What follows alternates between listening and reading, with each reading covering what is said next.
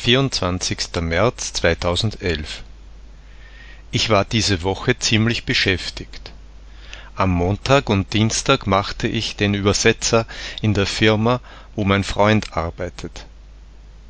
Es kamen zwei Frauen von den karibischen Inseln, um neue Dinge zu lernen. Mein Freund hatte Angst davor, weil sein Englisch nicht so gut ist, daher fragte er mich, ob ich ihm helfen würde. Es war eine sehr interessante Erfahrung. Fast alles war in technischem Englisch. Ich sprach über Dinge, über die ich nie zuvor gesprochen hatte. Gestern und heute war ich in Prag, um Gespräche zu haben für eine Stelle als Programmierer.